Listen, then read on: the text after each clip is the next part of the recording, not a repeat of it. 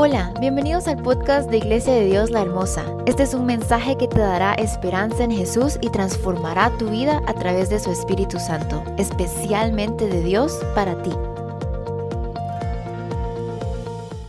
Quiero invitarles rápidamente que podamos meditar unos minutos en la palabra de Dios. Si usted tiene su Biblia ahí, por favor, quiero pedirle que, que tome su lugar y que podamos juntos leer la palabra del Señor. Quiero meditar y reflexionar en tres aspectos rápidamente. Estaba pensando, esta crisis, mire, eh, platicaba el, jueves o el miércoles con el hermano Giese Orellana y me decía, el tema de hoy es el coronavirus o el COVID-19. Hoy la gente está hablando del coronavirus. con quien usted se encuentra, con quien usted habla por la vía que sea, está hablando del coronavirus.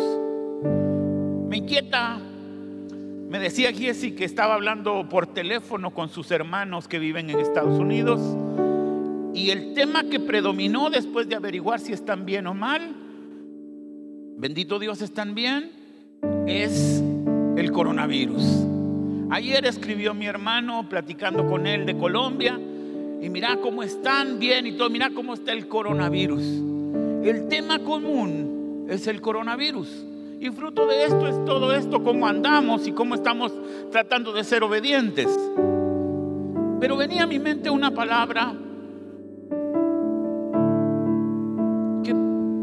cómo estamos manejando la cantidad de información o desinformación que nos está llegando. Dos cosas importantes. ¿Cuál es nuestra percepción y cómo está invadiendo mi emoción o qué tipo de emoción está causando en mí la percepción. Estaba leyendo que la definición de percepción es el primer conocimiento de una cosa por medio de las impresiones que comunican los sentidos. Por ejemplo, si usted de repente está con la luz apagada y de repente le alumbra una fuerte luz, su primera percepción es de susto. Si alguien de repente le llega a hablar por atrás y le toca y usted creía estar solo, le causa asombro, un sobresalto y de repente algo que usted no se esperaba. Es el primer conocimiento de una cosa por medio de una impresión en nuestros sentidos. Ahorita de los sentidos que más hemos estado alertados o los que más nos funcionan en relación a lo que está pasando, es el sentido de la vista y la del oído. Porque vemos las noticias, vemos las redes sociales, oímos noticias en radio y eso causa en, nosotros una emoción. Ahora, yo me preguntaba, ¿qué tipo de emoción y de percepción estamos teniendo ante lo que está pasando. Fíjese,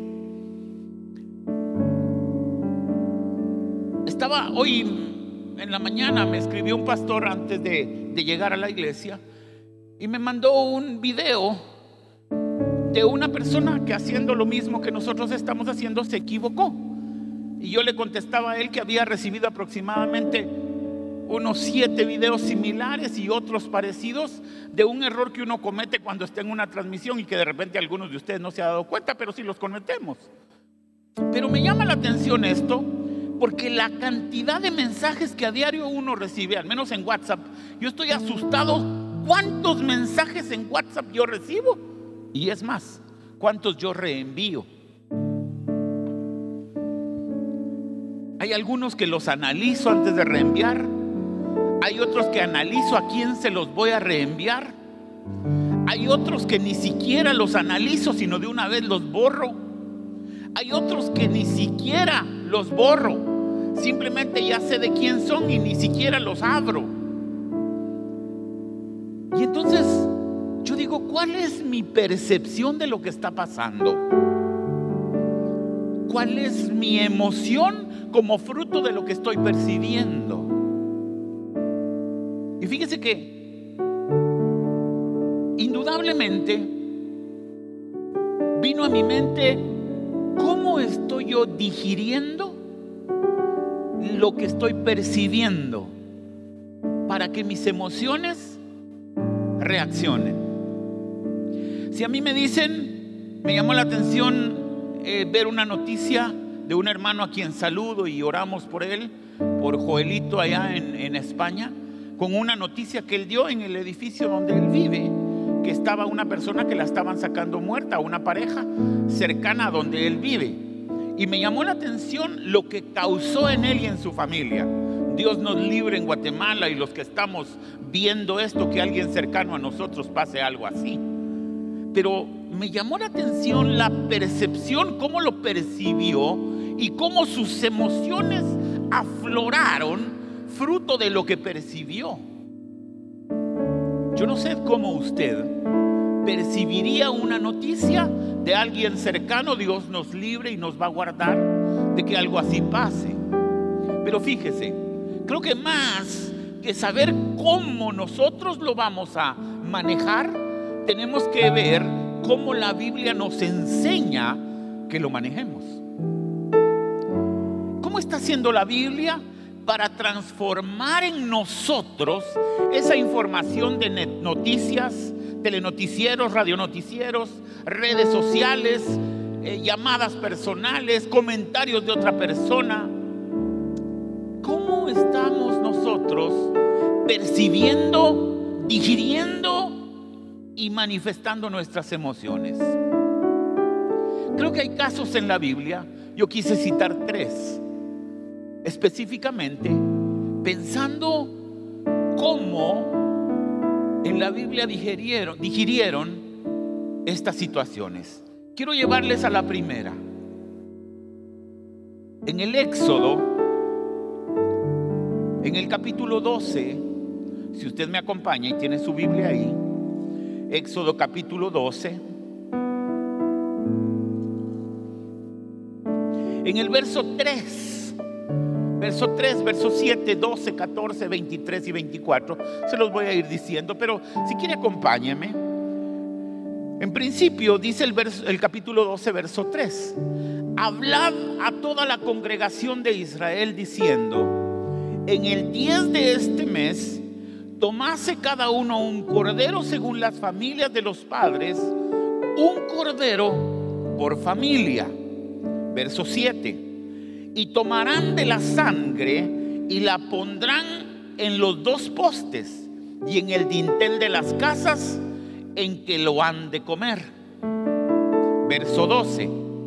Pues yo pasaré aquella noche por la tierra de Egipto, y heriré a todo primogénito en la tierra de Egipto, así de los hombres como de las bestias, y ejecutaré mis juicios en todos los dioses de Egipto, yo Jehová. Y la sangre os será por señal en las casas donde vosotros estéis.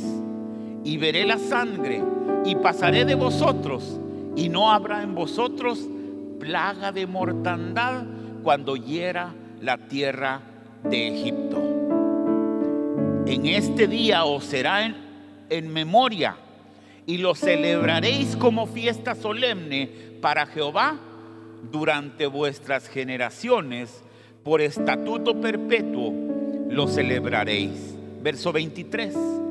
Porque Jehová pasará hiriendo a los egipcios.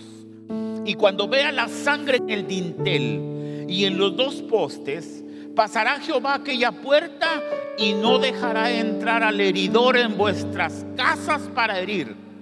Guardaréis esto por estatuto para vosotros y para vuestros hijos para siempre. Usted sabe de lo que le estoy hablando.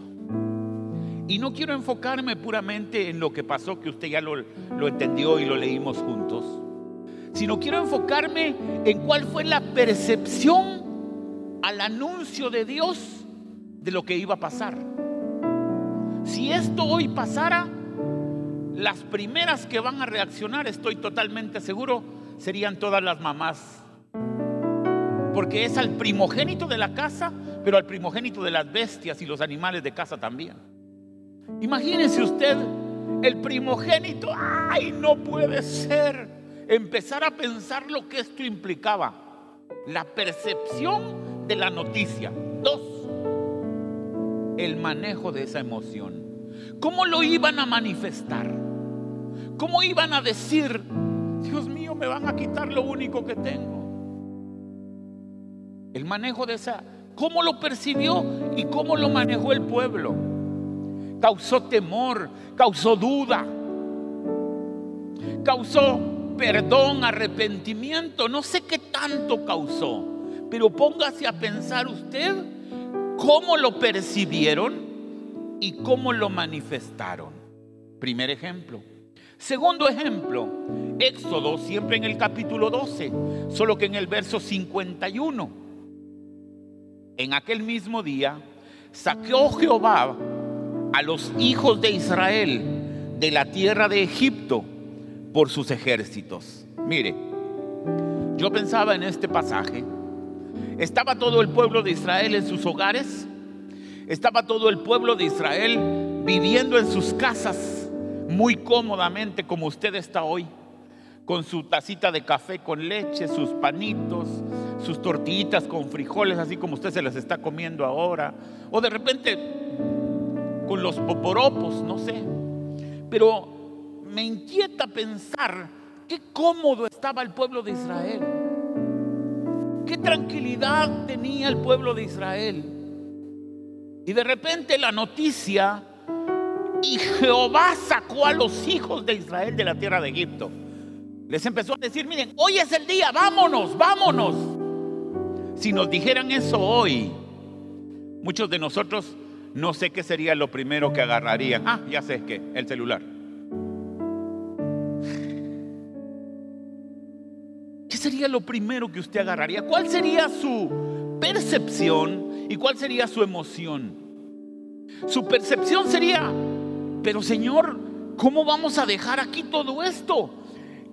Este mueble lo acabo de terminar. Señor, acabo de repellar y de pintar la casa. ¿Cómo nos vamos a ir? Señor, pero mira cómo tengo aquí. Dios, pero ¿por qué estás... Dios le ordenó al pueblo que saliera. ¿Y sabe qué hizo el pueblo? Obedeció. Y dice que iban animales en una carreta. Yo creo que si en ese tiempo hubiesen habido camiones y trailers, creo que el pueblo de Israel hubiera sido más difícil atravesar el Mar Rojo. Se puede imaginar todo cuando uno sale de viaje. El otro día decía yo aquí en la iglesia, ¿qué es lo que uno lleva cuando va de viaje? Si a usted le dice, mire, se va a ir de viaje dos semanas. Mire, es diferente preguntarle a los hombres que a las mujeres. A las mujeres lo que llevan son zapatos y secadora de pelo y secadora de la otra. Y la de ropa solo porque es muy grande. En ese momento al pueblo de Israel no le dio tiempo de llevar más cosas. Se llevaron lo que era importante. Se llevaron lo que necesitaban. Y les dijeron que salieran. Y tuvieron que salir. ¿Cuál fue su percepción y cuál fue su emoción? Su percepción fue inicialmente no puede ser. Su emoción fue algunas llorar, ala, pero si yo había sembrado este mi mangal aquí, yo tenía una miguera, mire qué bonito este naranjal que yo tenía, que mire mis rosas, mire qué bonito tengo yo aquí. ¿Se puede imaginar? Manejando las emociones. Tercer y último caso. En el capítulo 2, verso 13 de Mateo, nos relata de una forma muy especial cómo pasó algo que realmente impresionó. Después de la visita de los magos del nacimiento de Jesús nuestro Salvador, vinieron los magos, ustedes saben que les llevaron regalos, eh, trataban independientemente del lugar en donde nació, de buscar porque sabían quién era el que había nacido. Pero alterno a eso, había un movimiento. En el capítulo 2 de Mateo dice, verso 7, entonces Herodes llamando en secreto a los magos, indagó de ellos diligentemente el tiempo de la aparición de la estrella. Y enviándoles a Belén dijo, id allá y averiguad con diligencia acerca del niño. Y cuando lo halléis, hacedmelo saber para que yo también vaya y le adore. Herodes estaba diciendo eso, imagínense. Ellos habiendo oído al rey se fueron y aquí la estrella que habían visto en el oriente iba delante de ellos hasta llegar al lugar en donde se detuvo, donde estaba el niño. Y al ver la estrella se regocijaron con gran gozo. Ahora, mire la reacción. ¿Usted cree que Herodes quería adorarle? El capítulo 2 del verso 3 en adelante titula esa parte La matanza de los niños. ¿Sabe qué quería hacer Herodes con Jesús? Yo me puse a pensar en la primera percepción y reacción de una persona, de María y de José.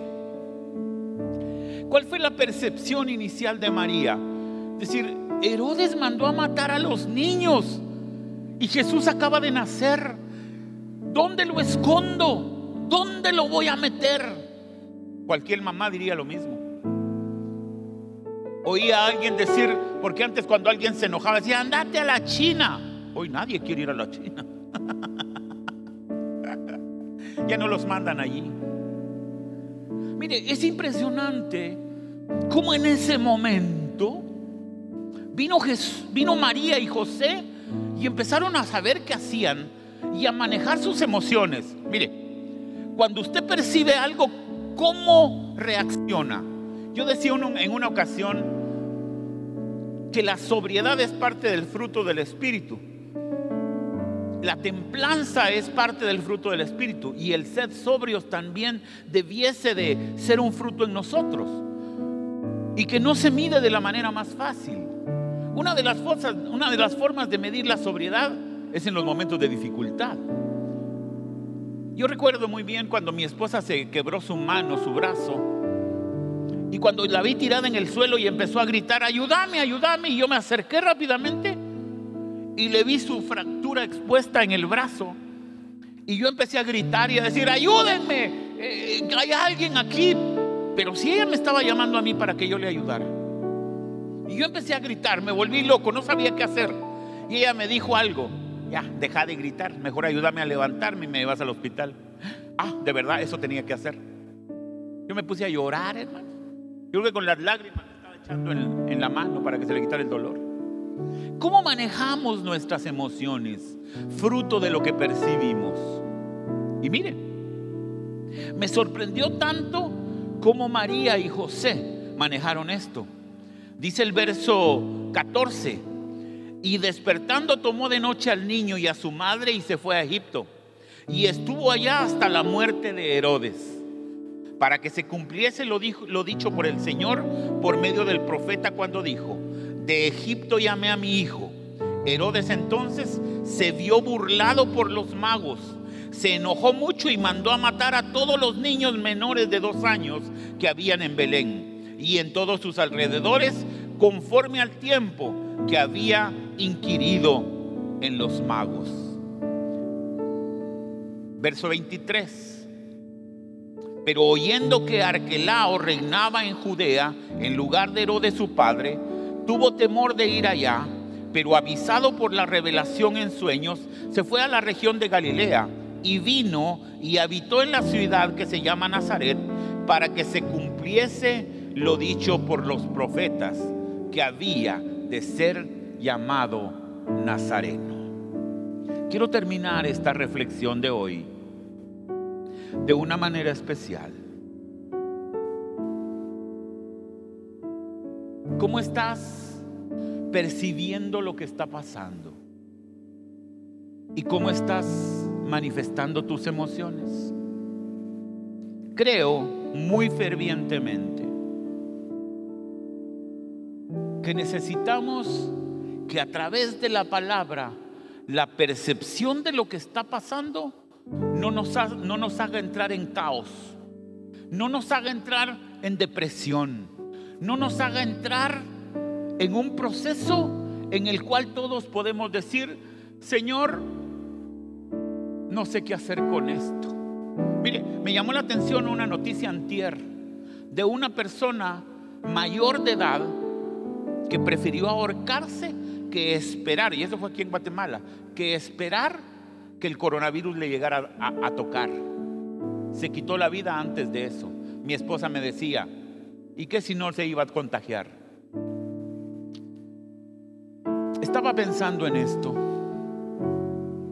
Y hay una gran enseñanza en estos tres pasajes. La situación mundial nos está afectando. Pero creo que hay una situación importante para nosotros. Uno, el papel del sacerdocio en la casa. Y yo creo que usted no va a pensar, pero yo soy sola, yo no tengo esposo. Recuérdese, la Biblia dice que Él es esposo y padre de huérfanos. Recuerdo muy bien que el sacerdocio en casa es aquel que reúne y que te da autoridad para reunir a los de la casa y decir vamos a orar. Este es el tiempo del culto, este es el tiempo de nuestra reunión. Siéntense, vamos a escuchar la palabra. Yo pensaba, cuando leí el, pasaje de ungir los dinteles y las puertas, yo decía, y hacedlo esto siempre. Yo no, hay veces de repente alguien criticará actividades o actitudes como estas de demasiado literalistas, pero yo creo algo. Si usted unge los dinteles de su, de su casa, de su cuarto, de donde usted vive, alguien me dirá, ¿esto es bíblico, antibíblico o extrabíblico? Yo puedo decirle que es bíblico. Puedo decirle que de repente es extrabíblico. Lo que sí le puedo decir es que no es antibíblico. Alguien dirá, pero eso fue para el éxodo. Y mi respuesta es, ¿le afecta o le beneficia? ¿Le daña o le bendice? Yo quiero terminar esta reflexión en esta tarde, precisamente pensando que si hiciéramos esto en nuestras casas, yo me atrevo a pensar que habrá alguien de los que me está viendo que ya lo ha hecho. Pero yo quiero invitarle en esta tarde que el jefe de la casa, el sacerdote de la casa, o usted hermana, que es la sacerdotisa de la casa, pueda llegar a la puerta de su cuarto donde se reúnen donde viven o de su casa.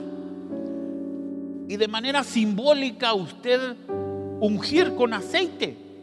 Usted mira, hermano pastor, usted me va a dar aceite, nos va a mandar a cada casa. No, no, no, no, no. Del que tiene usted ahí en casa, de ese con que hace los frijoles. Y que pueda usted agarrar sus manos y ungir los dinteles de las puertas de su casa. Y creer a la palabra del Señor como creyeron los judíos que el ángel de la muerte,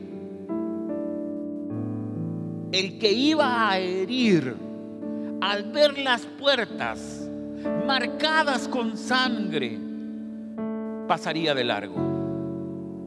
Yo quiero invitarle en esta tarde a que usted se empodere, a que usted tome valor y autoridad y pueda pararse ahora mismo y junto a su familia ir a la puerta de casa y creerle a Dios, aferrarse a su promesa y decirle, aunque un ejército acampe contra mí, no temerá mi corazón. Aunque contra mí se levante guerra, yo estaré confiado.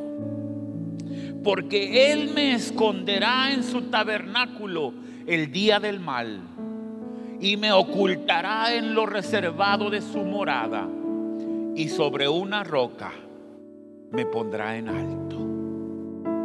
Padre, en esta tarde vengo delante de ti, Señor, a creer a tu palabra como siempre lo hemos hecho, a aplicar tu palabra en nuestra vida, a creer Dios que así como lo hizo el pueblo de Israel, marcando los dinteles de las puertas con sangre. De ese cordero perfecto sin falla, hoy Señor, con la autoridad que nos has dado, marcamos los dinteles de nuestro cuarto, de donde vivimos, de la puerta de la casa, y creemos a tu palabra. Nos aferramos a tus promesas. Y creemos tu palabra cuando dice que ni plaga tocará tu morada. Hoy, Señor, también anunciamos, Dios, que pronto volverá tu Hijo. Y tenemos que estar preparados para su pronta venida. Señor, te agradezco en esta tarde el privilegio que me das de poder exaltar y adorar tu nombre. Permite Dios que aquel que nos está viendo, pero no ha logrado tener un encuentro personal contigo, hoy pueda decir esta oración. Señor Jesús, me arrepiento de mis pecados. Reconozco que te he fallado, que soy pecador Necesito de tu perdón. Necesito de tu salvación. Necesito aferrarme a tu promesa de vida eterna. Hoy te recibo en mi corazón como mi Señor y mi Salvador. Perdóname. Escribe mi nombre en el libro de la vida. Gracias por enviar a tu Hijo Jesús a salvarme, a perdonarme. Gracias Señor por aquel mi Dios que hoy se había alejado de tus caminos. Pero uno de los propósitos de la crisis, de la, esta crisis que está pasando, es volver a ti. Oro Señor en el nombre de Jesús por aquel que está reencontrándose, reconciliándose contigo. Gracias Dios en el nombre de Jesús. Amén.